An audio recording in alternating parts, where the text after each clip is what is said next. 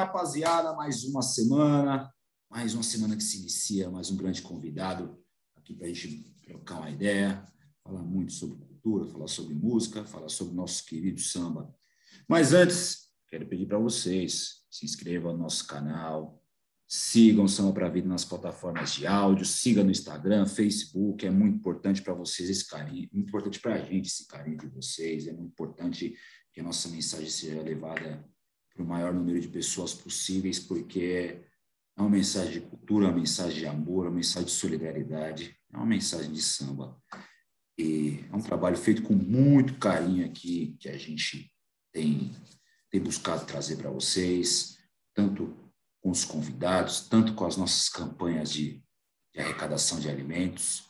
E muito em breve as nossas festas estarão de volta. Então, Desde já, muito obrigado a todos que contribuem com esse nosso trabalho. Pessoal, meu convidado de hoje, cara muito especial, toquei muito samba dele, hein? Alô, Bi, tocamos muito esse cara, hein?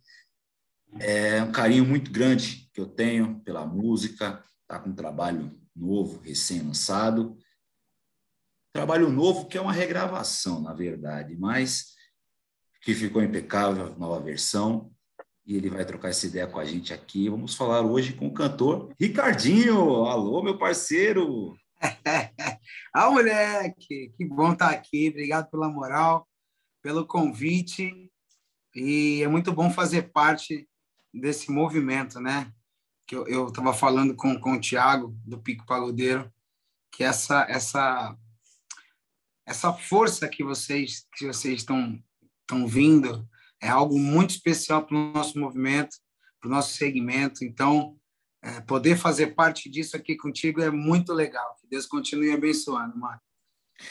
O Tiago Pique Pagodeiro é, é integrante da nossa gangue. A gente tem uma gangue, lógico. Que legal. É uma gangue para fazer o bem, para ajudar as pessoas, para ajudar nosso movimento. Né? Já quero estender aqui meu beijo para o Daniel, Vinícius Samba, Luiz, do Pagode 90, Fabrício, Pagode Saudade, Nadson, atrás do samba, nossa gangue que se fortalece muito. E além das outras páginas também, acho que é um, esse você, como você contextualizou bem, é um grande movimento, cara, que as páginas têm, têm feito. Acho que todas elas, até as que a gente não tem muita amizade, é, é um, é um movimento que hoje se torna primordial, né, cara, para que a gente não deixe perder a, a nossa essência, né, que é o samba, a nossa cultura, né, de uma forma geral, cada um falando a sua forma. Como que você tem visto esse movimento aí das páginas, você enquanto músico, né? Cara, eu acho muito especial porque, como você falou, cada um tem uma linguagem e, e independente dessa linguagem, o que se aborda, o que eu tenho visto, é sempre o, o legal do, do nosso movimento. É sempre o que, o que foi bom, que já passou, o que ficou, que é a história, e, e muita coisa nova que vocês acabam colocando. Então, se a gente for pegar de, de 100 páginas, as 100 são, são conteúdos bacanas, né? São coisas legais que, que, que propagam a mensagem do samba, que mantêm o samba e tratam o samba com, com, com o glamour que o samba tem, né? A gente, a gente viveu isso na pele ali. O maior exemplo que a gente tem para dar, que, que é o Pagode 90. E, e, exaltar isso é muito valioso. É, é, é a nossa, é, é, o ouro da nossa história, né? A gente vê tanta molecada nova aqui que não respeita a história de ninguém, que não está nem aí, que não. E vocês com essa força que vocês estão, tendo, vocês cultuam é, o que foi feito, mantém ali aquela, aquele glamour né, do que já, já aconteceu, fazendo com que os novos tenham bons exemplos, né? Que eu acho que isso aí é, é sensacional. Se eu, eu vivo de música hoje, é porque eu até hoje valorizo os meus ídolos, cara, as pessoas que eu, que eu aprendi ali, que eu né, que eu sou fã, e, e, eu vejo que hoje em dia isso aí ficou bem descartável, e acho que o que vocês estão fazendo é, é muito legal. Eu não vou seguir uma ordem cronológica, não, o Ricardinho, da sua carreira. Eu já vou. Você falou agora de, de legados, de, de história, de valorizar que os nossos construtores essa história.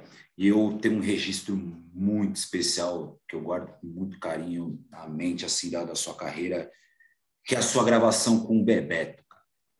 Como foi para você? Porque você, o seu ritmo principal que te fez explodir foi o swing, né? Primeiro, acho, primeiro a regravação da, da Sandra de Sai, depois uma chance, fazendo falta. Mas como para você, um dos mestres desse dessa linguagem de samba? Como é para você ter gravado ali com ele, cara? Cara, foi um lance muito especial, né?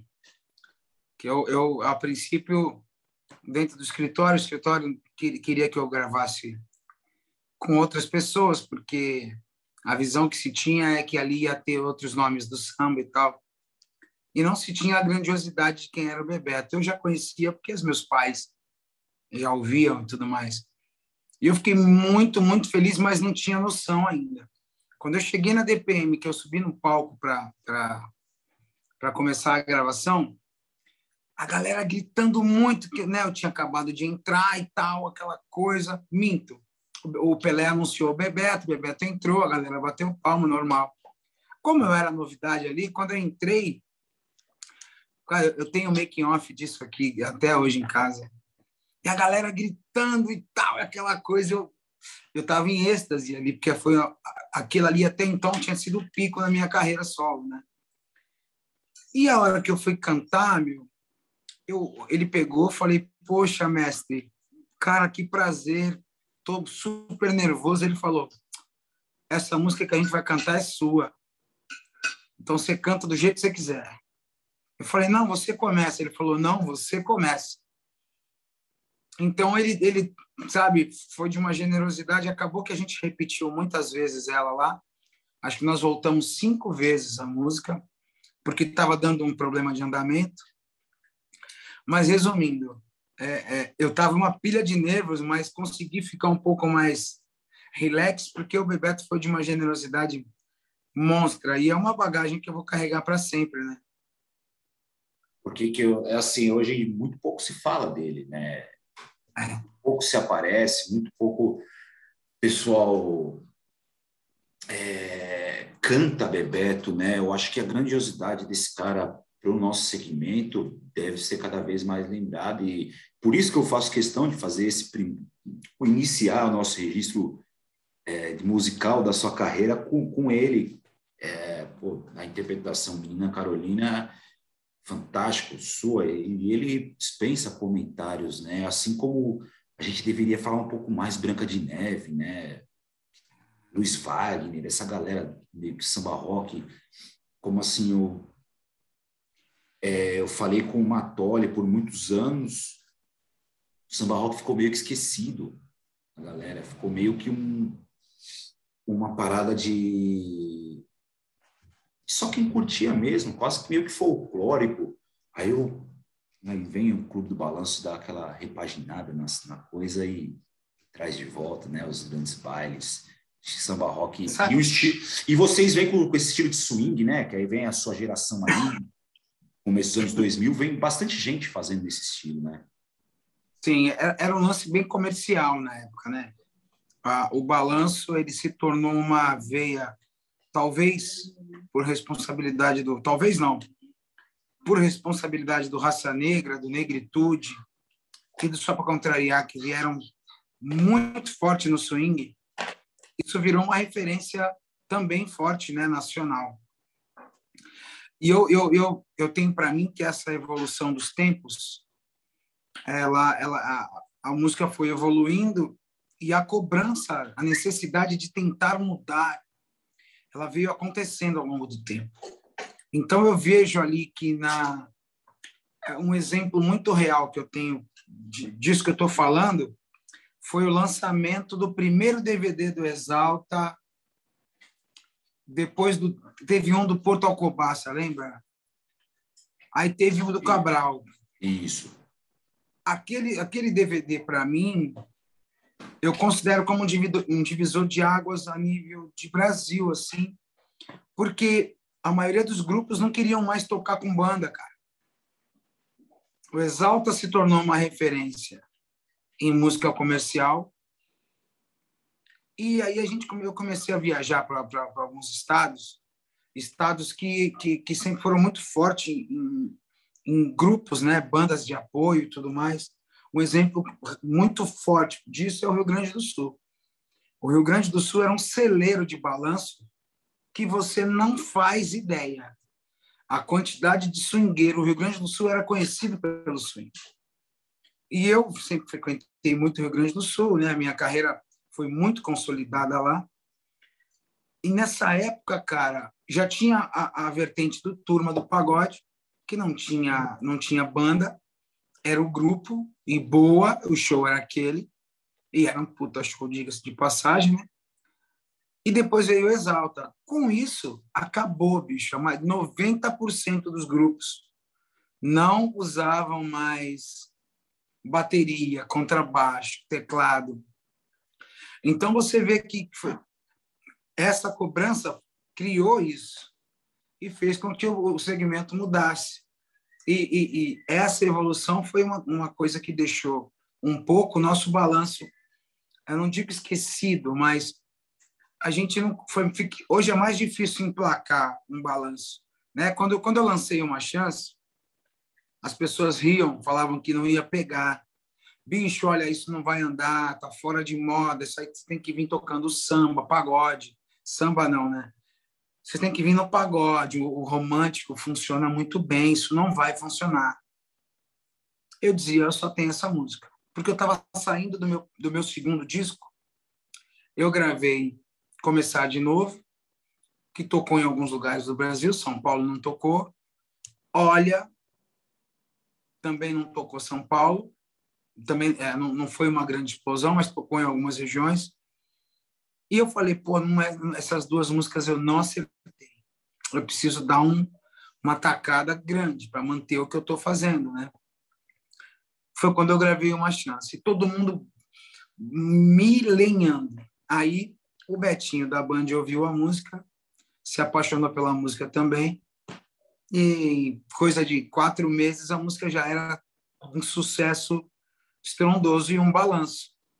Então, hoje eu vejo que as, os grupos deveriam se, se, como eu falava na época, profissionalizar, que eu acho que falta muito a bateria, falta muito contrabaixo, falta muito teclado, em, muitas, em muitos grupos de samba, samba, né? Que isso torna o trabalho melhor. Como fez o próprio Fundo de Quintal, é, que, que teve o Ademir, teve o, o Paulinho quando entrou para contrabaixo. Aquilo deu uma cara para o Fundo de Quintal sensacional. E acho que falta isso em muitos grupos, né? E, e quem é do balanço é do balanço não tem jeito. Acho que eu canto pagode romântico, nos meus discos sempre tem, mas eu nunca vou deixar de fazer o que é a minha essência, que é o balanço, não tem jeito. A própria turma do pagode hoje faz show com bateria, com baixo, É... A própria turma do pagode também se, se adaptou também a isso. É outro, é outro tipo de condução a bateria, né? Sim. Você vê, assiste um, os meninos do Turma sempre foram, na minha opinião, dos melhores que tem. A musicalidade do Turma do Pagode é, é muito acima da média. E o show só com eles já era um espetáculo. Isso é incontestável. Não precisava de mais nada. Mas quando a turma colocou o baixo, a batera, você é louco, ficou é, aqui, o que já era excelente ficou ultra, né? Porque o contrabaixo é, o, é contrabaixo, a bateria é a bateria. E, e, e para um estilo como turma conseguir colocar um batera que se enquadre dentro de, de uma base que já existe ali, que é forte, é, não é fácil não, hein, bicho? é, é barra pesada ali, é, quando uma pagode é barra pesada. E, mas aí os seus balanços, você regrava divinamente Sandra de Sá, que é difícil, né, cantar Sandra de Sá. Porra, não é foi é outro desafio. Foi outro desafio grande, irmão. Nossa. Essa mulher, ícone da nossa música, É, o Bye Bye Tristeza, que também fez um barulho gigante, sobretudo aqui em São Paulo. A gente, a gente ficou entre as assim, músicas mais tocadas no Brasil todo com essa versão da Cena de Sá. Bye e. E, tipo, quando eu dizia que eu ia gravar, eu vou te contar a passagem. Eu gravei essa música na DPM. Nós levamos a unidade móvel tal. E no dia que eu gravei, a galera não aceitou, bicho. Teve uma aceitação boa. A DPM era o lugar onde ia os nego velho, né? O Pelé levava sempre a nata do samba ali, raiz tal. E eu fui muito bem aceito, graças a Deus. Mas quando eu comecei a gravar algumas coisas que era para o disco, algumas coisas não foram bem aceitas. Mesmo assim, eu levei, bacana, terminei, falei: hoje, nego tá torcendo o nariz. Amanhã vai bater palma de pé. E beleza. Aquela meia dúzia ali e tal, ah, tudo certo. Fomos para o estúdio, arrumamos direitinho e lançamos. Quando a gente lançou, é, é, era, era muito fácil é, você lançar uma música de forte. Mas o difícil é você conseguir manter a linha, né? Porque você regravar uma, uma Sandra de Sá e você tocar no rádio depois, oito meses de execução com a música lá em cima é o mais difícil, né, cara? Eu ouvi bastante, eu ouvia muito, tocava todas as rádios aqui de São Paulo, não, acho que não faltou um. Mas antes do Bye Bye Tristeza e do Uma Chance, teve uma história. Como é que começa essa história dentro do samba, Ricardinho? Cara, eu tive um grupo chamado Gama Amor, que a gente tocava em São Paulo todo e tal, fazíamos 10 shows por final de semana. Então a gente a gente estava se tornando já muito conhecido em São Paulo, né? No modo geral, não tinha música na rádio, não tinha nada mais as pessoas nos viam com muita frequência.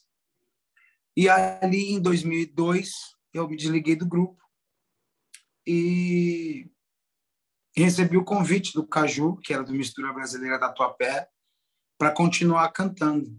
Isso muitos outros amigos, né? Não posso nem falar nome aqui, senão eu vou acabar esquecendo. Mas muito apoio de muito dono de casa. E aí montei minha banda novamente, alguns músicos que estavam comigo no grupo vieram comigo e tal.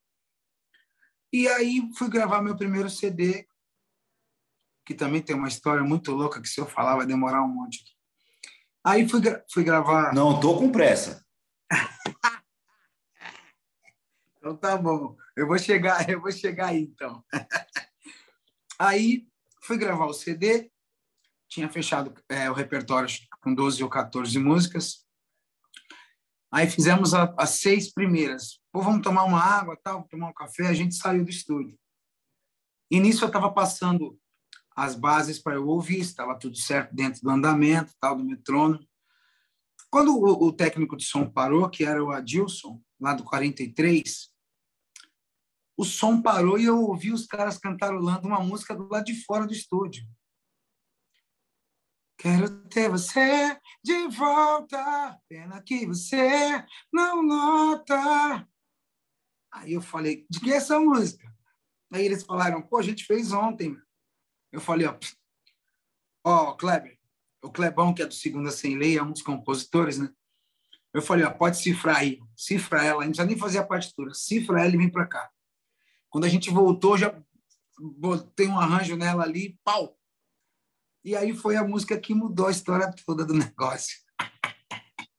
que loucura, né, bicho? Que loucura, que loucura. Quero também já deixar um abraço aí pro grande Clebão, da segunda Celei. Passou por uns, uns, uns, contratempos de saúde aí, mas já está restabelecido, é graças a Deus. Já está restabelecido. Sabia. Graças a Deus. Deixar um grande beijo aí para esse parceirinho Amém. Gigante, gigante, gigante. O Clebão é único, né, bicho? É bom, parceiro. Segundo a Ceilê inteira, são, é. são ali oito componentes, oito histórias, oito grandes histórias, né? Então. Os caras é, são barra pesada, né? Então, e a gente tem esse privilégio de ter a amizade deles. Então, é Verdade. muita satisfação. E aí, Ricardinho, o seu, seu segundo disco vem com as participações, acho que bem pontuais para o seu estilo de música, né? Você traz né? Netinho, Krigor e o Homem, né? Porra, que coisa, né, bicho? É, é. Eu, eu sempre lembro disso e assim, falo com, com maior orgulho, cara, porque a minha história ela tem um, um, um elo assim com raça negra tão forte, porque eu sempre gostei de música e tocar, comecei a tocar violão é, com música sertaneja, porque o samba era muito difícil, né? Ali para os 90, 91, 92, o que a gente tinha de referência de samba era o fundo de quintal, Beth, é, é, e as notas, né? Cada nota que porra, tinha que ter uns 17 dedos ali para. Eu falei, pô, não dá, não consigo. E o sertanejo, você batia ali um lá, um rezinho, pum, tava tudo resolvido.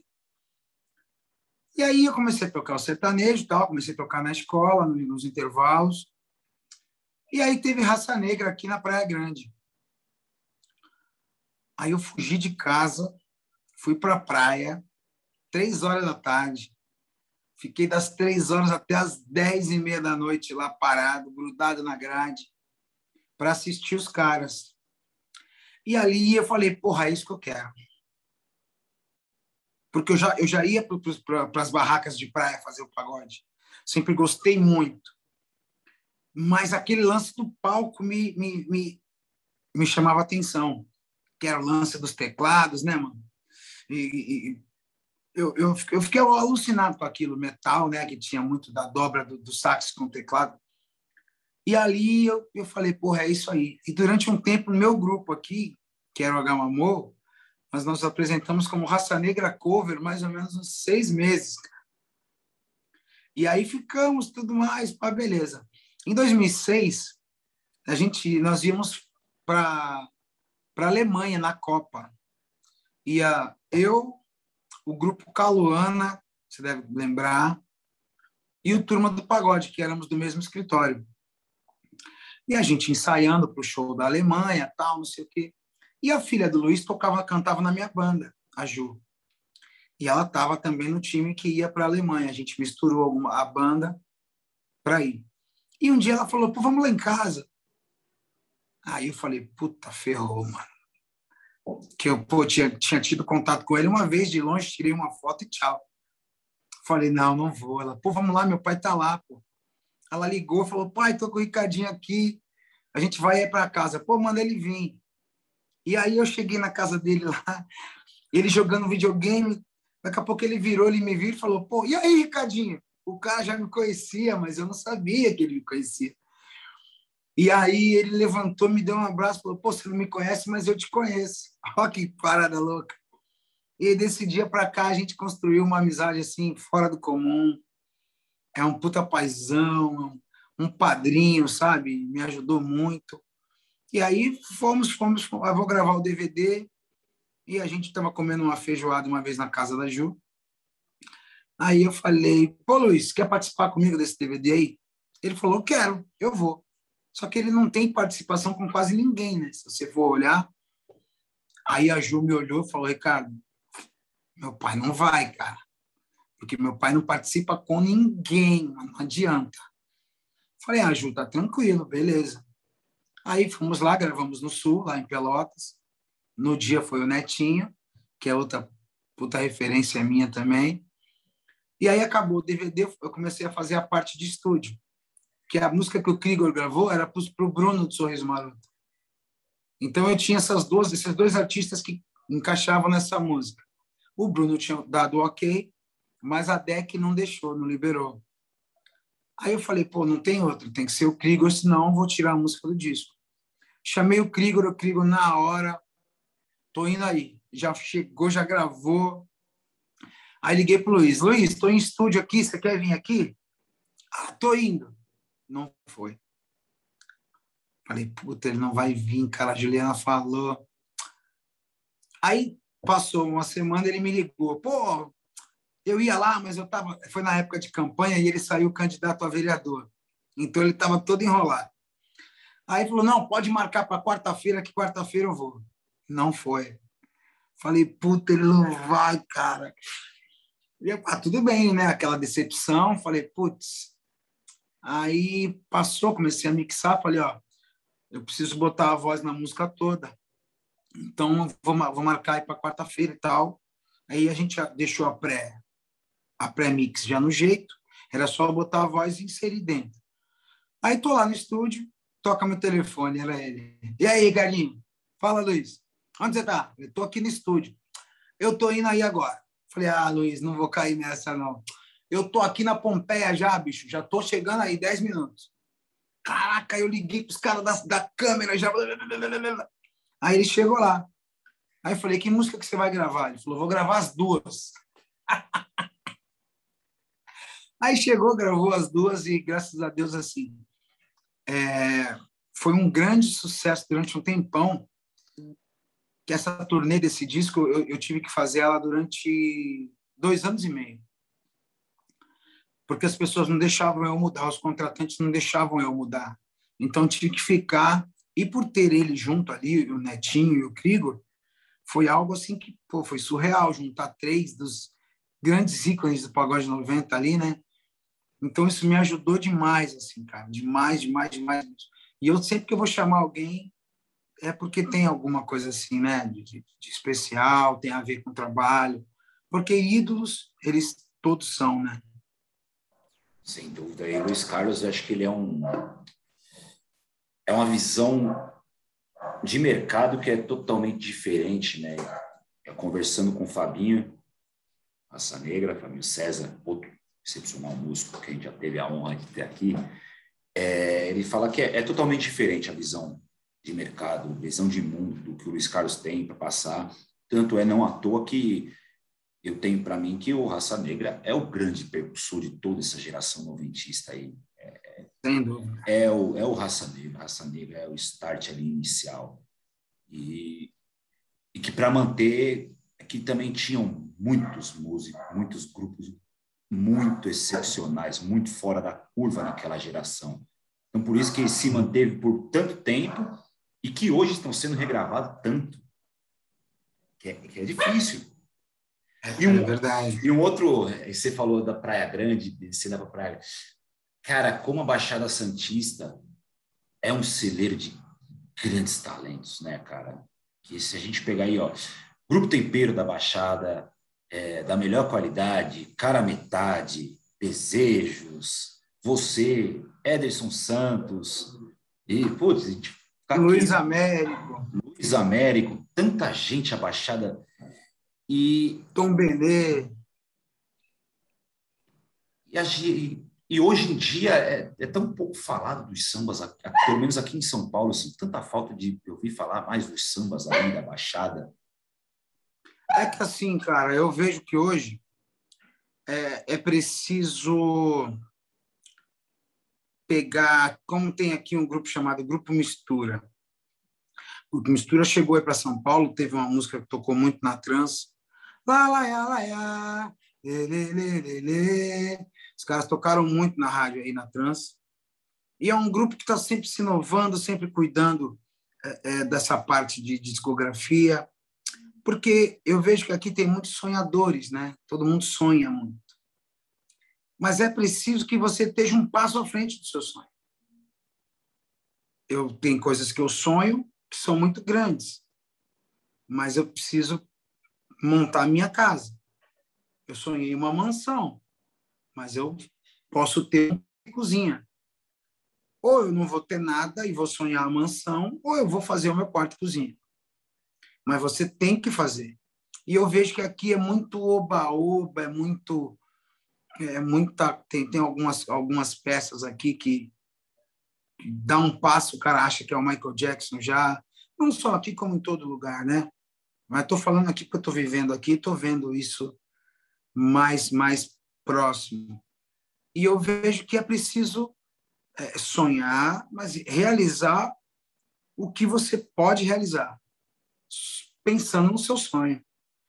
E isso que difere um pouco, porque você pega o grupo Tempero. Eu não sei qual foi a realidade de sucesso do Tempero, mas o Tempero explodiu no Brasil inteiro. O grupo Tempero foi um, um percussor, o Luiz Américo foi o percussor na realidade, e depois do Luiz, depois de muito tempo, surgiu o grupo Tempero. Ok. Depois do tempero, ali no finalzinho, veio, chegou o cara metade. O tempero estava dando aquela caída e tal. E o cara metade foi aquela explosão. E por quê? Porque existia um planejamento. O cara metade fez uma boa aliança com pessoas é, é, empreendedoras que impulsionaram eles para frente. Você pega o da melhor qualidade. Um, meu, cara, eu tô para ver, como eu falei do turma aqui, o da melhor qualidade é, é, era algo acima da média. O Cleverson cantando, para mim, é um dos melhores cantores que tem. O da melhor, musicalmente falando, era um puta samba, todo mundo nego velho. Então, os caras tinham uma qualidade que era muito a mais do que, do que os outros. E foram buscar. Estavam sempre tocando, sempre no meio de alguém. E não tinha essa coisa de você. Hoje o samba forma muito, muito artista, cara não forma músico. Então você vai ver um monte de artista, o cara que deixa a paga dele da semana todinha na loja de roupa ali para andar paquito no, na outra semana. O cara não está preocupado em, em, juntar uma grana para fazer um DVD, em juntar uma grana para fazer um CD, para que ele tenha uma história musical. Eu tenho seis CDs, cara. Posso, eu posso cantar quatro músicas só, que foram os meus grandes sucessos mas eu tenho seis. Se eu quiser fazer um DVD hoje, eu tenho um DVD praticamente inédito, que eu vou apanhar para escolher um repertório. Então as pessoas têm que se profissionalizar. O talento a gente vê pelas ruas aí, cara. Você vai no centro da cidade, tem cara com violão tocando e cantando ali, que se você botar uma grana, o cara arregaça. Então não é só isso, né? Eu acho que é um, é um conjunto de coisas que a gente, que essa geração nova, é, é, essas mensagens que vocês passam, precisa atingir esse povo. O que que os, o que que os grandes fizeram? O que que os caras que deram certo fizeram? Tem, tem os que teve, tiveram sorte, óbvio, mas a grande maioria teve que lutar, suar a camisa para poder. E acho que é por isso que está faltando um pouquinho desse desse gás para a gente, para um daqui de novo botar a cara para para brilhar, né? E acho que também, diferentemente do que aconteceu, você fala aí de gestão, diferentemente do que aconteceu do, dos anos, nos anos 90, nos anos 90 tinha muito forte as gravadoras, né? As gravadoras eram já tava muita grana e realmente o cara não precisava se preocupar com nada além de tocar, nem Sim. com a roupa que ele ia vestir. É, Verdade. É, números relatos aí que os caras chegavam no camarim para ir num show, numa, num programa de televisão, era três, quatro trocas de roupa o cara, o cara escolher. E hoje não, hoje a galera tem que se reinventar. Hoje, hoje a, a grande maioria é gestor da própria carreira, não tem nem empresário. A turma mesmo, mais uma vez citando a turma do pagode, eles são um empresário deles mesmos. É, eles que se organizam, né? Tem, tem a produtora que vai os shows, mas o grande empresário da carreira deles é eles mesmos.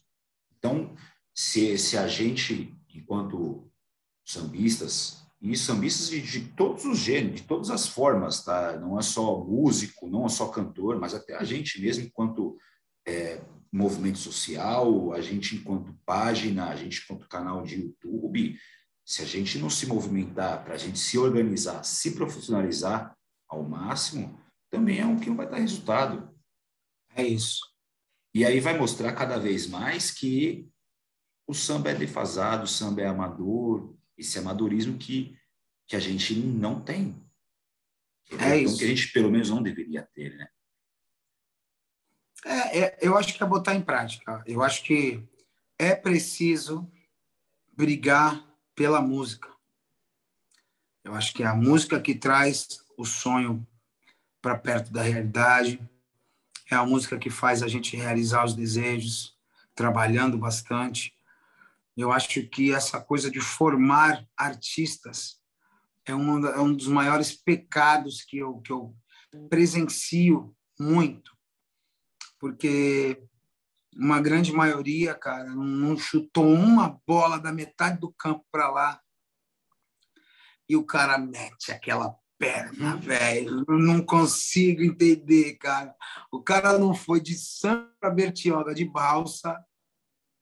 Ele não andou de Itaquera até Carapicuíba e o cara acha que ele é o cara, porque ele canta num tom mais alto, porque ele dá um gritinho e todo mundo bate palma, porque tem o dono da padaria que fala que ele é o melhor. Isso é uma coisa horrível, cara, que a gente que a gente vive e isso se espalha, porque aí pega esse cara, vai tem um outro menininho que toca no barzinho do lado e que vê todo mundo falar desse cara ruim, falar que o cara é bom, e o cara quer fazer igual, e aí você vai propagando coisas ruins. A gente, na minha época, a minha base era noite, cara. A gente corria para fazer três shows na noite. Tocava aqui, saía correndo e tinha que animar, porque senão não, não tinha show. Você tinha que ser bom de verdade. Não tinha papo de artista, era quem eu cantava para o povo, o grupo tocava para o povo. Animou, volta, não animou, não vem mais. E, e, essa coisa que eu vejo que estraga muito o, o, o, o, crescimento, talvez, porque isso veio com a modernidade. A modernidade facilitou o cara ser artista. E eu vou militar sempre pelo músico. Músico é músico e artista é artista. Sem dúvida alguma. Eu, você, você fez eu voltar um pouco no tempo, cara, quando eu, assim que eu comecei a tocar, tive meu grupo, inclusive com o Thiago da Segunda Celeiro, um dos vocalistas lá, ele era o vocalista. E eu ia muito para Terra Brasil para ver o Anderson Viana tocar. E para ver Bom, ali, porque eu não tinha. A grana era muito curta, às vezes não dava para comprar a Ginga Brasil para aprender, internet, a internet não tinha o ouvido estava começando a se iniciar, mas eu ia para Terra Brasil, ver o Viana tocar as músicas e tentar fazer em casa. A rua, eu acho que falta um pouco de rua para a galera. A galera está muito palco e pouco chão. Eu me sinto confortabilíssimo em ouvir você falar isso, porque a maioria das, das entrevistas que eu dou, eu sempre falo isso. Aí eu estava até agora pensando aqui, pô, será que eu não estou sendo repetitivo? Mas você falando isso, você me conforta, porque eu tenho certeza de que tem molecada nova que tá com o mesmo sangue fervendo igual a gente, que quer tocar, cara, que quer sentir o, o a pressão do. A gente quer isso, que nem, pô, eu curto muito samba, samba de roda, batucada, eu sou extremamente alucinado por isso respeito muito o meu palco, que é o meu, meu templo, né? Minha batera, meu balanço, o meu samba com a minha banda. Mas eu amo a batucada e quem me conhece sabe porque eu curto, eu faço o som, eu vou, eu toco, se tiver que tocar, eu toco, meto a mão. E, e, e eu vejo que tem uma molecada que, que sente essa necessidade de tocar. E que às vezes fica nesse eixo entre o músico e o artista.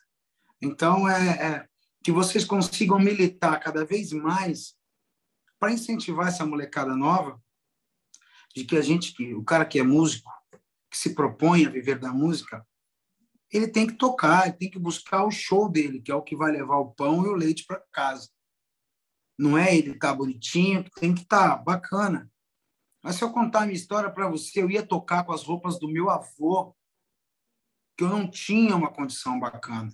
Quando eu comecei a tocar, eu usava a calça de um tio, o tênis de um tio, e as camisas que eu usava era do meu avô. Algumas eu cortava a manga e botava por dentro da calça, aquela época de calça apertadinha, aquelas calças santropeito, botava a camisa dentro para ir tocar. E tinha amigos meus que usavam bongo, estava tudo ali legal, cada um com sua sorte. Estou contando a minha história. Eu passei por situações, mas eu queria tocar. Chegou vezes de eu não querer sair de casa, porque eu pegava minha, minha grana, que eu já ganhava grana com os meus 14 anos, o meu dinheiro eu chegava em casa e botava para minha mãe. Alguns amigos não precisava disso, né? Tinha uma condição um pouco melhor, mas eu não podia, então eu não podia me dar o luxo de, de... eles paravam para comer um pastel todo sábado, quando acabava o pagode eu não podia parar. porque eu sabia, podia, na realidade eu podia. Minha mãe nunca me pediu meu dinheiro. Eu tinha que levar, eu tinha consciência. Então, é, é, é, você tem que estar tá bem vestido, você tem que estar tá aprumado, você tem que estar tá focado no que vai fazer. Mas se não cantar e não tocar, você não tem projeto de vida, projeto profissional. E é o que não tem hoje em dia, irmão. Você não tenha dúvida. Eu, eu, eu acho que, pô, eu vou, eu vou ser bacana para não ser polêmico. 50 50. 50 tem tudo para dar certo e 50 tem tudo para dar errado. Porque está preocupado com outras coisas. Isso para o nosso segmento é ruim, porque a gente está falando de talentos. Talentos que estão perdidos na no glamour. E o glamour de um músico é gravar, é fazer show, é estar é tá com os ídolos, isso é glamour. Então, acho que os valores estão bem invertidos, assim, sabe? De uma forma geral, na sociedade, né, a inversão desses valores, de, de muitos valores, né? Sim. É, conversando esses dias com o senhor Moisés da Rocha, para mim é um, um gênio, né? Um grande, é um grande é um grande construtor, mesmo não sendo músico, é um grande construtor da nossa história enquanto samba, né? Ele fala, ele bate muito na tecla do racismo, né? Então, é uma o racismo hoje, em pleno século 21, é uma coisa que devia ser ultrapassado, né, cara? É, aí a gente pega homofobia, a gente pega misoginia, cara, velho Olha entre elas, o que, que essas mulheres estão fazendo. Olha o que Dona Eliana de Lima fez lá atrás. É, Bernadette, Adriana Ribeiro, isso sem contar Bete Carvalho, Lici Brandão, Jovelina, Clementina, uhum. Nunes. Vamos colocar, eu estou contextualizando as nossas paulistas aqui, né? Estou dando. Claro. Olha, entre elas, não é paulista, tudo bem, é, as meninas do feitiço de mulher. Pô, cara, Olha a nossa negrada aí cantando tudo, tocando tudo. Pô. É inacreditável, irmão. É inacreditável a gente, a gente, a gente ainda viver com, com situações como essa, né? Eu vi um vídeo ontem mudando, mas permanecendo de uma de uma modelo falando na fazenda que ela não podia tomar mais sol porque os contratantes dela queriam uma beleza mais elegante. Essa frase, ela desde ontem, eu conversando com a minha mulher, eu acordei hoje pensando nisso e esse negócio está, sabe, uma beleza elegante. Quer dizer que uma pele mais escura não tem uma beleza elegante? É, é, é algo assim que. Isso não tem fim, cara. Isso nunca vai ter fim, porque é, o problema está nas pessoas. Então, a, a, os filhos dessa nobre é, modelo, eles vão carregar esse estigma, porque provavelmente eles serão criados dessa forma. Porque quando você tem berço, tem base, você passa para o seu filho aquilo que você aprendeu. Se ele quiser seguir outro caminho, pode até seguir. Mas você cumpriu mas a tendência dele seguir é grande, né? De seguir os teus passos. Então, isso não muda porque as pessoas são, são sujas, essas pessoas são, são podres, né? E, e não, nunca vão sentir na pele é, o que quem está do outro lado passa, né? É triste. Mas vamos torcer para que as coisas melhorem. E depois desse seu sorriso aí, falar do novo lançamento, regravação, uma chance, uma nova roupagem, participação. Rodriguinho, cara, é, é... por que uma chance? Cara, tem um amigo meu do Rio de Janeiro e ele falou para mim, falou, Ricardinho, você precisa dar uma, dar uma, dar uma porrada de novo. Você não lançou mais nada e tal. E eu vim realmente de uma de 2012 eu vim numa, numa, numa uns oito, nove anos colhendo aquilo que eu fiz durante a vida. Não lancei nada em grande escala, não fiz grandes investimentos, nada.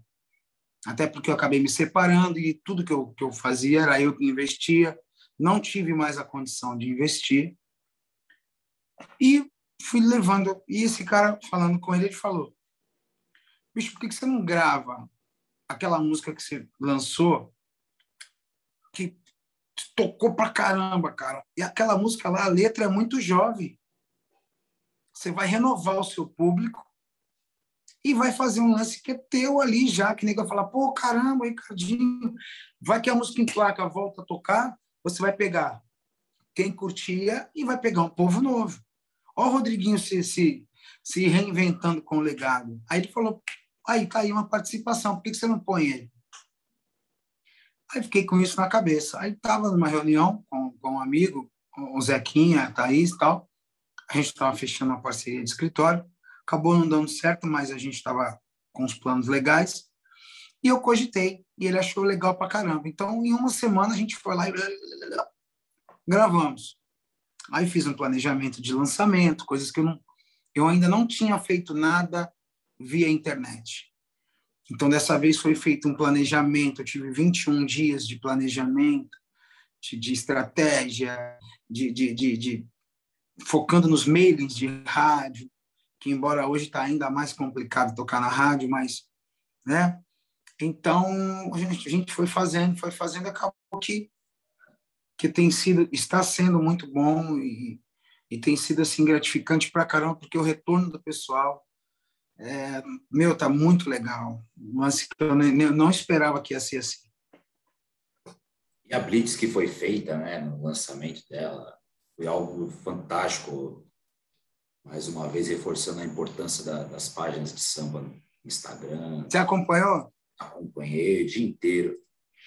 Que legal que foi, né, cara? legal o movimento. É aquele lance lá de, do pessoal falar ah, o samba não é unido, eu, eu só vejo a isso, o samba é bem unido, sim. O samba pode ser pulverizado, cada um trabalhar muito a sua forma. Mas todo mundo se ajuda, todo mundo é amigo. De uma forma ou de outra, acaba se ajudando, acaba, acaba tendo um respeito, e isso faz com que o trabalho de todo mundo seja grande, a sua forma. Sim, eu acredito, acredito que, que assim, tem, tem muita gente que acaba não tendo acesso por N fatores. Mas é, a minha vida toda, mesmo quando a, quando a minha música estourou nas rádios, eu sempre tive esse contato assim com as pessoas, como eu estou tendo contigo. Eu, na época, era um dos artistas que mais tinha é, Orkut. Eu tinha, eu lembro que eu tinha, se não me engano, 18 páginas, o Theo do Catinguelê tinha 6, 16 páginas, e o Maurício Manieri devia ter 16 também. É, eu, eu chegava, acordava, eu respondia todos os recados das 16 páginas, das 18 páginas. Quando eu ia dormir, eu respondia novamente as 18 páginas. Eu tinha um ritual diário com essas pessoas, porque isso era no Brasil todo, e a internet não era para todos, né? Era uma coisa ainda que estava chegando e tal. E eu acredito que eu, tenho, que eu tive uma longínquidade de trabalho muito boa por conta do, do, do, que do contato que eu fiz com os radialistas, com os contratantes, com o público. Acho que isso foi, foi muito legal. Então, quando a gente é, fez essa blitz agora, eu acho que foi o segundo trabalho mais gratificante da minha vida. O primeiro foi meu DVD do Rio Grande do Sul. Eu foi essa blitz porque eu vi tanta gente bacana se mobilizar, pessoas que eu não esperava, que, que viram pela internet e se incluíram nisso. Assim como a maioria dos amigos que eu tenho, de verdade, eles não participaram. Eles não fizeram nada. Eles não curtiram, não compartilharam. Então, é um, é um lance assim que te faz pensar. Eu sempre penso muito nessas coisas. E me faz valorizar realmente quem tem que ter valor. Né? Que é quem você tem que fazer por quem faz por você. E a pessoa não precisa fazer nada com, com, com, com te dar coisas de trabalho. Não. é o carinho, é o que ela sente por você, é, é a troca. Você tem uma troca real? Acredita nela, porque é essa troca que nunca vai te abandonar. Sem dúvida. É, é o que eu costumo dizer para a minha galera aqui, meu pessoal, para minha gangue. É, samba para a vida, a gente é um movimento muito nichado. O nosso papo aqui, esse tipo de conversa, não é o tipo de conversa que, a, que atrai as pessoas. Não é o tipo de Exato. conversa que, que vai gerar milhões de seguidores para mim, que vai me gerar milhões de curtidas, milhares de comentários, que vai me trazer grana. Não. Eu sei que meu papo aqui é muito nichado, porque. E é isso que eu quero. E é isso que a gente quer. É isso que a gente vai continuar fazendo. E são essas 3 mil pessoas que nos seguem, que são 3 mil pessoas interessadas. E é um número expressivo. Pô, são 3 mil pessoas. São 3 mil pessoas que quer ouvir falar de cultura, quer, quer ver uma dica de um disco, quer ver a dica de um livro, quer ver a dica de um documentário, quer ver uma entrevista com um assunto que não, é, que não vai gerar meme, que não vai gerar corte, que não vai gerar polêmica. Quer, isso, quer estudar? São 3 mil pessoas, é gente pra cacete. Porra! Imagina um show. Imagina se todo artista tivesse um show com 3 mil pessoas. Tava estourado. Entendeu?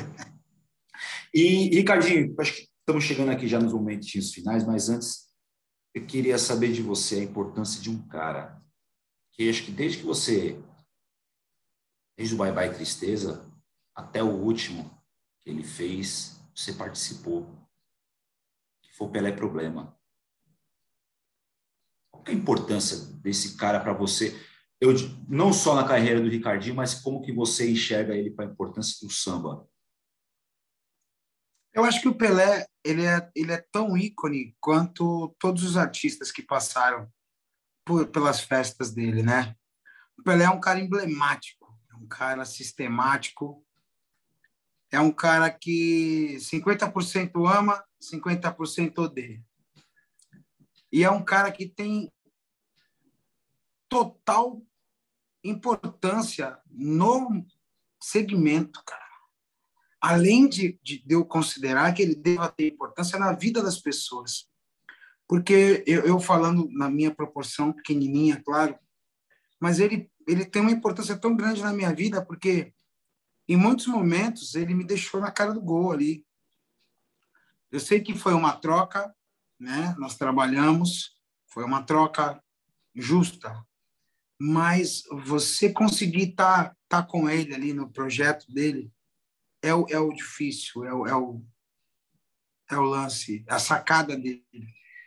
Então, eu não tenho tanto contato com ele, eu não, não tenho uma grande amizade com ele, e aprendi a gostar do Pelé do jeito que ele é.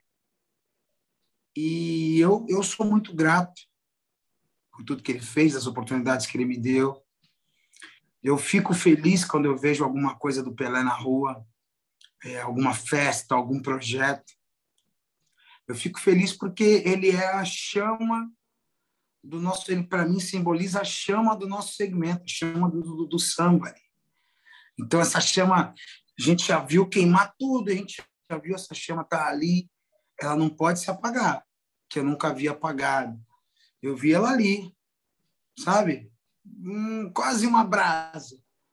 E, e para mim o Pelé é isso. O Pelé é, é, um, é, uma, é uma força. Eu acho que, que outros artistas que, que tiveram oportunidade de trabalhar com ele deveriam ter um pouco mais também de, de, de gratidão. Que, quer dizer, estou falando sem saber, né? Talvez até tenham, eu não, eu não, não tenho certeza mas eu vejo que eu entendo que todo colocando melhor, eu entendo que todos eles deveriam ser ser gratos ao Pelé porque ele com o jeito dele, com a forma dele de trabalhar, tenho certeza que ele ajudou muitos artistas, muitas famílias e manteve o nosso segmento num patamar histórico, né? Que acho que precisaríamos ralar muito para voltar àquela fase que eu acredito que possa voltar, mas é, reconhecendo aí a, o que ele fez e Pelé, a hora que ele liga aqui, se não puder na hora, eu dou um jeito. Espera um pouquinho aí que eu vou resolver. Estamos dentro. Porque o Pelé é um cara que eu gosto muito, sou muito grato, cara. muito grato mesmo. O problema é um, é um ícone, como você falou. É um ícone, é um cara que elevou ao nível máximo tudo que é. Todo, eu acho que todo ele trabalhou com todos. Sim. Não faltou, não faltou um. Talvez ele não tenha gravado com, com o Martim da Vila. Talvez. É mesmo. Mas acho que do mais dos que estavam vivos à época, eu acho que ele trabalhou com todos. E, e merece. É problema. E merece todas as, as honrarias. Todas as honrarias e reverências da, da comunidade do samba. Cardinho, papo maravilhoso, mas infelizmente estão chegando aqui os momentinhos finais. Meu convidado. Passa rapidinho, né? Demais. Mas meu convidado se despede tão fácil, não. Aqui no Alô Mundo a gente divide os momentos finais em três partes. Primeira delas, não vale sua, hein? Se você tivesse poder da caneta, que samba que você gostaria de ter escrito? Ou balanço? Caramba! Essa tal liberdade. Icônica, né? Ah, essa música aí essa é embaçada. Essa tarde demais, absoluta, é caneta demais, né? Demais, demais. É, você falou três aí dos grandes, né? Só para contrariar raça negra e negritude. E vai, vão estar na história para sempre também. Eu falei pro um, Delcio Luiz, tem grupos que nunca vão se acabar, né? Tem grupos que, como Folk Loucura, né? Tem o Sensação, tem Só para Contrariar, por mais que ainda esteja na atividade. Negritude Júnior também, mais esteve na atividade. É, tem grupos que, que jamais vão, vão, se, vão se acabar. Mas se todo mundo se separe, os caras vão estar lá para sempre, na eternidade. Segundo momento, Ricardinho, qual o recado que você daria para o mundo? Mais amor. Tá faltando amor, cara. Falta amor de irmão, falta amor de filho com pai, falta amor de pai com filho, falta amor. Mais amor. Mais amor, por favor. É isso. Por fim, os meus agradecimentos. É... Acho que desde a idade que eu tive, comecei a ter conhecimento da sua carreira no início dos anos 2000, já vi uma voz diferenciada. A gente usava um cabelo parecido. Ah, icônico. É... E toquei muito suas músicas. Então já era né, admirador do seu trabalho. Eu viro e mexo e ponho aqui no Spotify para ouvir Ricardinho. É, mas hoje eu tive contato com o Ricardo. Hoje eu tive contato com o ser humano, Ricardinho. Hoje eu tive contato com uma história que eu nunca tinha ouvido. Eu nunca tinha ouvido entrevista sua nenhuma. E você é, é o retrato da grande maioria do nosso pagodeiro, da, da grande maioria dos caras que se embrenham na música, os caras que vão para a luta de verdade.